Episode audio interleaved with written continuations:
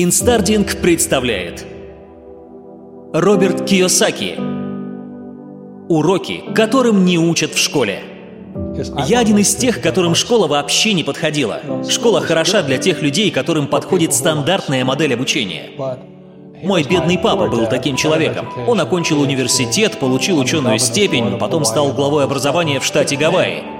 А я был раздолбаем и просто терпеть не мог школу. Я проваливал все экзамены, не умел грамотно писать, плохо запоминал, потому что мне было ужасно скучно.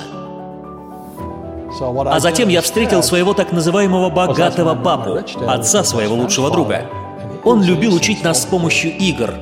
Игры — это лучшие помощники в процессе обучения.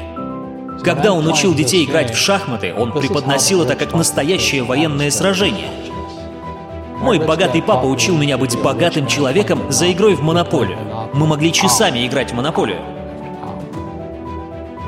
Формула успеха для того, чтобы разбогатеть в монополии, это 4 зеленых дома и один красный отель. А сегодня в Аризоне я владелец 8 тысяч помещений, то есть зеленых домов и нескольких красных отелей. Я просто сыграл в монополию в реальной жизни. Эта игра учит получше школы. Она заставляет меня думать и учит контролировать эмоции. Ведь если кто-то меня побеждает, я понимаю, что совершил ошибку и начинаю искать ее причины. Кроме этого, мне близок дух победителя. Это повышает вовлеченность, а это плюс к обучению. Вообще никогда не бойтесь ошибаться. Большинство предпринимателей, которые добились успеха, теряли абсолютно все. Генри Форд, к примеру, один из первых предпринимателей, который разорялся пять раз. Стива Джобса уволило собственное руководство. А Билл Гейтс лишился миллиарда долларов в деле о нарушении антимонопольного законодательства. Мой друг Дональд Трамп терял миллиарды, а я терял миллионы, и это нормально. Обычно люди настолько боятся столкнуться с подобным, что никогда и не пытаются преуспеть. Потому что в школе нас учат, что совершать ошибки — это плохо. За ошибки нас наказывают и называют неудачниками. Но в жизни все по-другому. Неудачник — это тот, кто не совершает ошибок. Ребенок учится ходить, падая и поднимаясь, падая и поднимаясь. Хорошо, что разум ребенка чист, и у него не возникает желания бросить эту затею. И, к счастью, мы все умеем ходить. А в школе нас хотят научить действовать безошибочно. Именно из-за этого мой бедный папа, академик, и не был успешным. Он не хотел ошибаться и всю жизнь боялся совершать ошибки.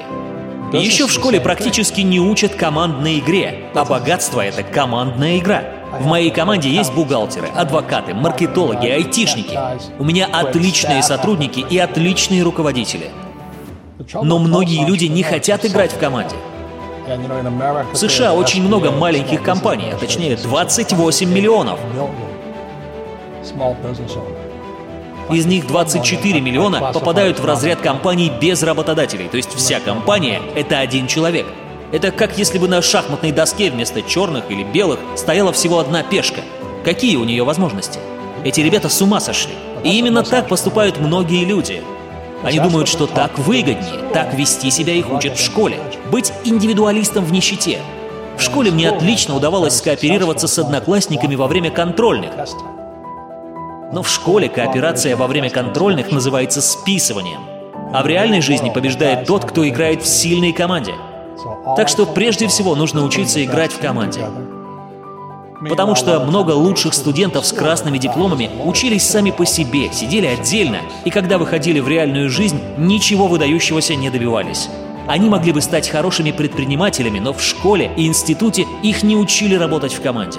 Тут дело в воспитании, а именно командной игре, в тактике и стратегии. Этому я научился в военном училище. Я бывший морской пехотинец. Вот почему я так люблю играть в шахматы. Многие думают, стану-ка я предпринимателем и всего добьюсь сам, в одиночку. Ребята, это самоубийство. Эти люди хорошо учились в школе, сдавали экзамены на пятерки и старались все делать самостоятельно. Они учились быть самыми умными. А я не хочу быть самым умным. Я хочу иметь самую лучшую команду. Вот почему я побеждаю по жизни. Также я никогда не перестаю учиться. Для меня жизнь — это нескончаемый процесс обучения. Я постоянно читаю, постоянно развиваюсь в новых направлениях. Большую часть своего времени я провожу с другими предпринимателями. Я не общаюсь с людьми, которые жалуются на экономику или на ситуацию в стране. Представьте себе, вы просыпаетесь завтра утром, и вдруг оказывается, что у вас все пропало. Нет бизнеса, нет сбережений, нет друзей и партнеров, в общем, нет ничего. Есть только ваши знания и опыт, полученные за всю вашу жизнь. Вы сможете из этого сколотить состояние. Со мной такое случалось, и не раз. Оказывается, это не такая уж и большая проблема, когда нет денег. Я не знаю, что там себе люди воображают о деньгах, но должен вам сказать, что в деньгах нет ничего сверхъестественного. Важнее всего ваше отношение к деньгам. Я много зарабатываю, но и отдаю тоже много. Это берет начало в библейском принципе, который гласит, чем больше ты отдаешь, тем больше ты получаешь. Когда я встречаю человека, который сидит без денег, это означает, что он ничего не отдает. Бедные люди — это те, которые ничего не создают и ничего не отдают. И тут бедные могут возразить, как это я ничего не отдаю? Я же вкалываю целыми днями на заводе. Это я создаю товары для таких богачей, как вы и других людей.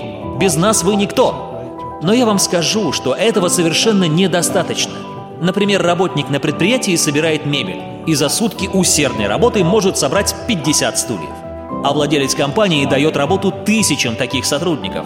Он создает гораздо больше – рабочие места. И за сутки его компания дает этому миру 50 тысяч стульев. Еще владелец может жертвовать большую часть средств на благотворительность. Владелец компании очень много отдает и создает. Вот почему он очень богат. Чем больше ценностей вы принесете этому миру, тем больше денег вы заработаете. Я часто встречаю людей, которые хотят получать больше, но при этом ничего не хотят отдавать взамен.